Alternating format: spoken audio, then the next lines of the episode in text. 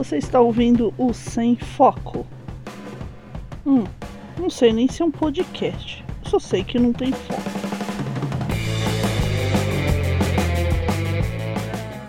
Três, dois, um. Rockão, galera, aqui é Pris Guerreiro falando diretamente do estúdio quarto para um mini micro nano sem foco rapidinho, com dicas do que você pode assistir para se divertir, passar um tempo ou chorar compulsoriamente, não, copiosamente, chorar pra caramba. Chorar rios. Não sei, mas eu tô aqui com ela, Tati Shari Godzilla Trevoso. Então, Tati, o que que você trouxe pra gente? É, o nome da série japonesa, vou assassinar o nome, né? Fu Fujoshi, o Karigane Kokuru, que tecnicamente em inglês significa She likes homos, not me, ou ela gosta de homos, não eu. Ela gosta de gays, não eu. E eu não sei se tu sabe o que que é Fujoshi. Não faço ideia, parece nome de marca de feijão. Parece, né? Fujoshi normalmente são, são meninos que gostam de histórias que tratam de homossexuais. Aí, normalmente são mangás, né? Que é o mais comum, é ter mangá sobre isso. E lá no Japão é, tipo, uma coisa muito crescente, sabe? Só que Fujoshi é um nome meio depreciativo, assim, sabe? Pejorativo? É, pejorativo. É tipo otaku sujo, assim, sabe? Hum, então assim, você não pode falar que você é Fujoshi. Não. Então, peraí, Fujoshi é quem gosta de yaoi? É. Ah, tá. Vixe, eu conheço tanto Fujoshi, meu Deus do céu. Mas enfim, vamos lá, segue. É que hoje em dia não é mais usado o termo yaoi, já é meio defasado, sabe? Sério? Aham. É, hoje em dia eles chamam tudo de boys love, que é o BL, o tal do BL. Ah, Boys Love. Ah, Boys Love eu acho mais bonito que Yaoi. Porque Yaoi, cê, cê, seu, sua língua dá uma enrolada, uma tropeçada assim. Isso que tu não estudou o período yayoi, né? Porque tem um Y junto no meio. Yayoi. Vai ter uma hora que vira o período ioiô, né? Porque você já não sabe mais falar. É, então. Cara, assim, ó, eu estudei a história do Japão, é muito bom. Mas enfim, tem esse. esse. O que, que eu ia falar depois disso? Agora eu esqueci. Tem essa menina que gosta de, de pornô gay. Isso, é.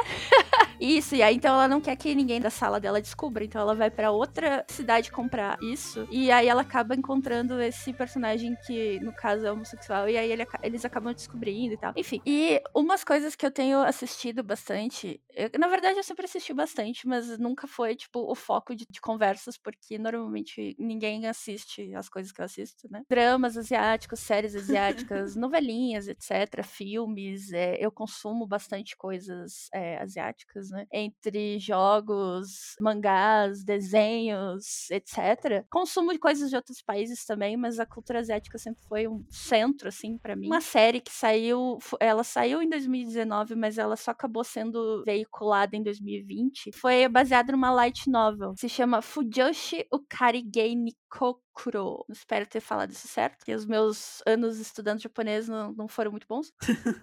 é, ele lida com fatos muito legais da, da cultura japonesa, que, por exemplo, é o fato de uma pessoa ser um homossexual assumido e como a cultura ao redor dele responde a isso, né? Porque lá no Japão, não sei se todo mundo sabe, mas é muito incomum tu demonstrar a, sua, a, a sexualidade. Então, tipo assim, se uma pessoa nasceu, né, menino, ele vai ser menino o resto da vida, e mesmo que ele seja gay, muitas vezes ele, ele acaba, uh, acaba tendo um casamento heterossexual para ter, tipo, uma, é, uma fachada e acaba tendo um, um amante ou alguma coisa por fora para né, para satisfazer os desejos da sexualidade deles. Então, é bem uma, uma coisa cultural deles que eu acho muito bizarro, assim, que eles não conseguem aceitar esse tipo de coisa ainda. É muito mal vista ainda tu, tu sair e falar, ah, eu sou gay, eu sou homossexual, sou né, não binário. Para eles é uma coisa muito, muito estranha, assim, é fora da, é, do comum deles, assim. E outra que eles normalmente não conversam muito sobre esse tipo de assunto. Tu, tu fala sobre amigos, amigos vão beber e a única coisa que eles falam é tipo, ah, como é que tá a família? A família tá bem, ok, e acaba aí, sabe? Eles não são muito intrusivos nesse assunto e eles acham que isso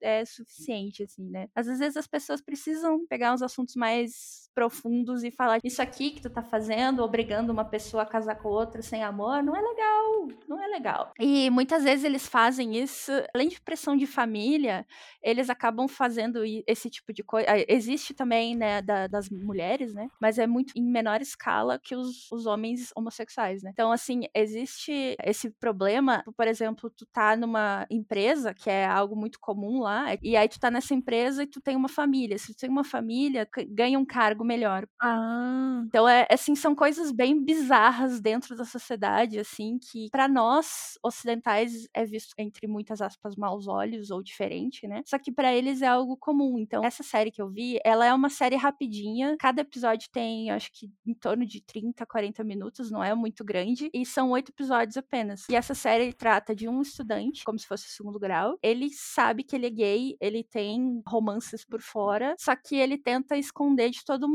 Só que aí ele acaba encontrando uma menina da, da mesma classe dele e ela acaba meio que sabendo o que, que tá acontecendo e aí meio que tudo explode, assim. E aí ele tem que lidar com todo mundo sabendo que ele é gay, ele tem que falar com a mãe dele, que a mãe dele não sabia. Então trata desse de estereótipo e essas coisas de, de homossexualidade que são coisas muito tabu ainda no Japão. E eu achei muito legal porque além de ser uma série diferente das quais eu já estava acostumada a assistir japonesas, eles mostram essa visão de a sociedade não é só uma porcaria, sabe? Tipo, a sociedade é uma bosta, mas uh, tu, se tu tiver pessoas te apoiando, né, que te amam, ela pode ser ok de aturar, sabe? Então ele, ele tem essas é, certas linhas, assim, tênues que o Japão normalmente não mostra nas séries que tu vê normalmente. Bem bacana. Eu aconselho o Joshi Ukari Game Kokuru. Depois eu vou deixar um link aí pra Pris colocar no, no post. Opa, deixa sim, porque parece que é uma série bem complexa. É triste saber que as pessoas no Japão, elas não têm liberdade, né, de serem quem elas realmente são. Mas, por outro lado, é bom ver que tem gente discutindo isso na mídia, fazendo uma série. Nossa, é demais, assim, porque a Ásia, no geral, assim, ela é muito é, não amigável com pessoas LGBT, sabe? Acho que Taiwan é o único país que aceita casais do mesmo gênero, sabe? Se eu não me engano, que tu pode casar com uma pessoa do mesmo sexo. A Ásia, no geral, ela é uma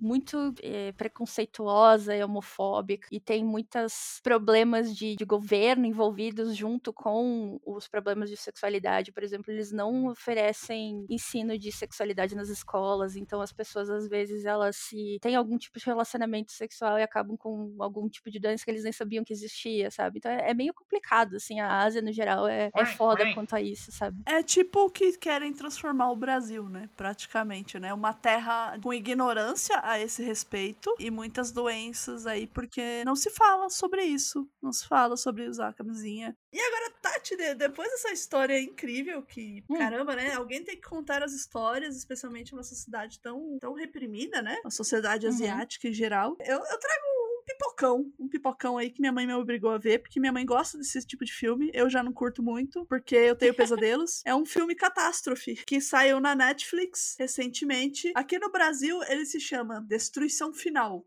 O Último Refúgio. Em inglês, ah. o título dele é um pouquinho mais sucinto, chama-se Greenland ou Groenlândia. Ele tem o querido Gerard Butler como personagem principal. Para quem não se lembra, ele é o Leônidas do 300. Ah, ah tem a Morena Bacarin, o Scott Glenn, o Kimba. Essa Morena Bacarin, ela é a namorada do Deadpool no filme do Deadpool. A brasileira que nunca morou no Brasil. Ela é brasileira? Não sabia. Brasileira. Mas nunca morou. Se eu não me engano, ela nasceu, ela nasceu lá e ela tem pais, né, brasileiros, então ela sabe falar. Eu acho que ela nunca morou, ela foi para lá muito jovem. É, ela ela nasceu no Rio de Janeiro, tá aqui no IMDB dela. É, então, ela foi para lá muito jovem. Quase não fala o português, sabe? Ela foi para lá com 10 anos de idade. O pai dela era um jornalista, o Fernando Bacarin. Enfim, ela é a namorada do Deadpool em, outro, em outra história, mas nesse filme, é um filme catástrofe. Ele conta a história do Cometa Clark. Eu achei o nome maravilhoso pro cometa, que está em rota de colisão com a Terra, apesar que a princípio ele só ia passar pela Terra, mas alguém mentiu. Isso aí não é spoiler, tá no trailer, é, alguém mentiu e ele vai se chocar contra a Terra. Só que ele é um cometa, diferente daquele do filme do Bruce Willis, que eles vão lá para implodir o cometa. Eu hum. esqueci agora o nome, tem até a música do Armagedon. Armagedon, isso. É, esse cometa, ele já está fragmentado. Ah. Então, é, como ele está fragmentado, pedaços dele vão caindo aleatoriamente. E aconteceu que o personagem do Gerard Butler, que é o John Garrett, ele não tá hum. muito bem com a esposa. Eles têm um filhinho que tem diabetes. Olha que cenário bonito. Mas ele é o cara bacana da vizinhança. E ele trabalha na construção civil. Ele é, ele é tipo um engenheiro fodão que tem lá. Só que o governo dos Estados Unidos, já sabendo o que ia acontecer, porque eles são assim, ele selecionou algumas pessoas especificamente para ir para abrigos. Uhum.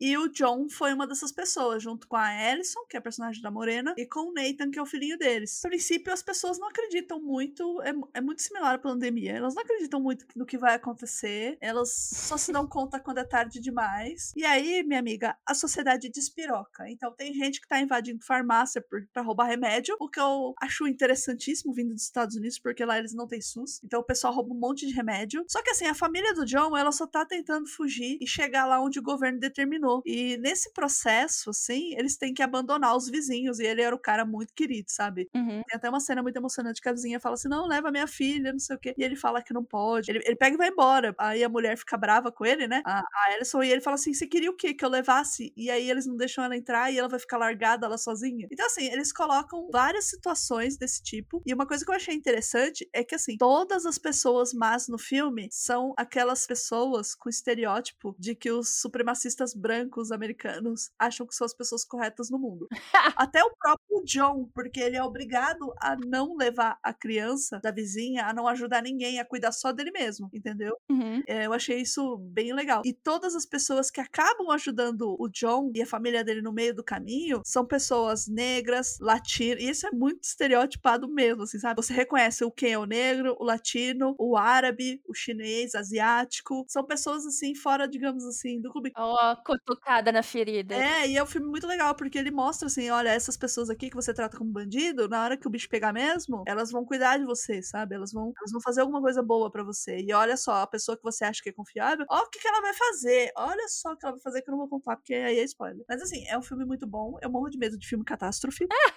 eu não gosto porque. Além de Alien, tu não gosta de filme de catástrofe. Não gosto, eu- porque o filme de catástrofe é uma coisa que realmente pode acontecer, sabe? E pra mim é muito plausível um cometa enorme vir fragmentado e acabar com a vida na Terra. E eu gostei desse filme também porque ele passa por situações que não são situações absurdas, como a gente vê, por exemplo, no 2012, que você tem um Antonov pousando na neve. Não, são situações assim, por exemplo, tá no trailer. Ele tá lá pra embarcar num avião do exército com mais um monte de gente, e aí as pessoas invadem o lugar, e o avião tá sendo abastecido, aí cai o- a mangueira de combustível, o pessoal tá atirando, aí uma das balas pega, explode tudo, sabe? Taca fogo, aham, sim. São coisas humanas possíveis de acontecer. Sim, tipo, tem briga, mas são brigas realistas, sabe? Tem um pessoal que mostra assim que, ah, o mundo vai acabar, foda-se, vamos fazer uma festa e usar droga até morrer. Porque assim, você não tem muito o que fazer nessa situação. E aí mostra toda a jornada dele tentando é, levar a família e será que ele vai conseguir? Será que não vai? Será que a família inteira vai? Não vai? É um clima de tensão o tempo todo e é muito bom, assim. Eu acho que ele é um filme muito bom, tá meio subestimado aí. Ele tá com acho que seis pontos no IMDb, 6.4 pontos. Eu vou até dar a minha estrelinha aqui pra ele, aqui eu vou deixar ele Nossa, que pouco. é, com 10 estrelinha. Ele coloca situações, por exemplo, o menino ele é diabético, então ele precisa da insulina. O menino acaba perdendo a insulina, sabe? E aí ele volta pra pegar a insulina e não sei o quê. Tipo assim, não bastava um cometa despedaçando caindo na Terra, poucos escolhidos.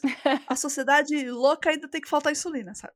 Umas coisas assim. Entendi. É um filme que eu acho que vale a pena, tá na Netflix. Vou deixar o IMDB das duas sugestões que a gente deixou. E é só um sem foco mesmo, pra você desestressar, ver uma coisa diferente. Considerações finais, Tati? Não seja escroto com as pessoas. É isso aí, não seja escroto com as pessoas. Não julgue as pessoas por serem o que elas são ou deixarem de ser o que elas são. Tu não tá nos- no, sapato dele pra saber o que, que ele passa. Tanto na tua indicação quanto na minha, né? É, exatamente, porque a minha é muito clara. Quando veio a primeira pessoa, eu falei assim, ó, que bacana, né, o fulano de tal. Aí veio a segunda, veio a- na terceira, eu falei assim, putz, o filme tem crítica social, cara. Uhum. Ah, esse aí eu vou assistir. Eu tô afim de uns filmes malucos. E assim, eu gostei que é um filme realista, sa- sabe? É uma situação que poderia acontecer de verdade e as pessoas agiriam daquele jeito. É verdade. Eu não sei se a pandemia influenciou muito isso. Quando que ele saiu? Esse- Ele saiu esses dias. A produção dele inteira foi tipo 2020? Foi, foi 19 de novembro de 2020. Aqui ele tá como data até de lançamento. Ah, legal. O release dele, mas ele entrou no catálogo pra gente agora, agora em fevereiro. Sim, sim, sim. Junto com Cobra Kai também. É incrível. Qualquer hora a gente fala sobre Cobra Kai. É, temos que fazer um episódio sobre. Eu não sei. Eu só sei que viva a dublagem. Aliás, falando em dublagem, vou deixar aqui. Porque agora é assim, a gente vai falar de dublagem o tempo todo aqui. se você não gosta de dublagem, aperta o seu botão SAP aí do seu agregador que a gente começa a falar inglês. Dica de dublagem do episódio. Vai lá, Pris. Quem tá dublando o Gerard Butler é o Guilherme Briggs. Sério? Sério. Nossa, eu tenho que fazer em português. Cara, é sério. E ele tá muito bem porque você. Ele é o, é o Guilherme Briggs, mas nem parece o Guilherme Briggs. Ai, eu amo o Guilherme Briggs. Quem não ama o Guilherme? Tem muita gente aí que não ama o Briggs. Eu acho que essas pessoas são todas erradas. É, né? O Briggs, ele tá muito bem nesse papel, nessa, nessa dublagem, porque ele tá muito compenetrado, ele tá muito focado, ele tá fazendo até os grunhidos, assim, que o Gerard Butler faz. Então você demora um pouco pra perceber que é o Briggs, mas é ele. E ele já até confirmou isso no Twitter, e é uma dublagem muito bem feita. O filme todo redondinho, amarradinho. Tem umas coisas meio erradas? Tem, mas não estraga o filme. Mas é Hollywood, né? É, se não tiver umas cenas, ah, tipo assim, sabe? Ah, a Torre Eiffel tá torta, mas se você parar pra pensar, não devia nem ter a Torre Eiffel mais ali, mas tudo bem, passa. Não é spoiler também que tá no trailer. E é muito legal. É isso? Considerações finais? Tati, de novo? É, não seja preconceituoso, seu preconceituoso. É isso aí, jo- joga o seu preconceito no lixo. Ou melhor, joga no lixo não. Pega ele, abre ele, assim, Desconstrói ele. olha pra ele, assim, encara o seu preconceito e veja se seria legal você dizer as coisas que você diz ou que você pensa. Veja se seria legal alguém dizer isso pra você. É legal? Não é legal. Então você não faz mais. É simples. Você não vai chamar o seu coleguinha de bobo feio, um cara de mamão amassado com manteiga, porque você não gostaria de ser chamado assim. É muito fácil, gente. Não tem mistério nenhum. E é isso. Eu vou encerrar, que minha garganta já era, e a Tati tem que ir pra academia, que são oito. E esse foco ficou curto e grande ao mesmo tempo. Olha que loucura. Vou ter um trabalhinho na edição. Obrigadão, Tati, pela presença. Obrigada pra quem tá ouvindo aí até o final. E não esqueça do nosso apoia.se barra sem foco pra nos ajudar. A Tati já se despediu, saiu correndo aqui pelada. Oi! Opa, voltou. As coisas balangando. Não julgo, não julgo. Então é isso. Apoia a gente lá no, no Apoia-se. Se você não puder apoiar com dois reais, que é o mínimo que a gente pede, dá um RT pra gente, ouve o podcast e manda um comentário. Então é isso. Falou! Editado por Pris Guerreiro.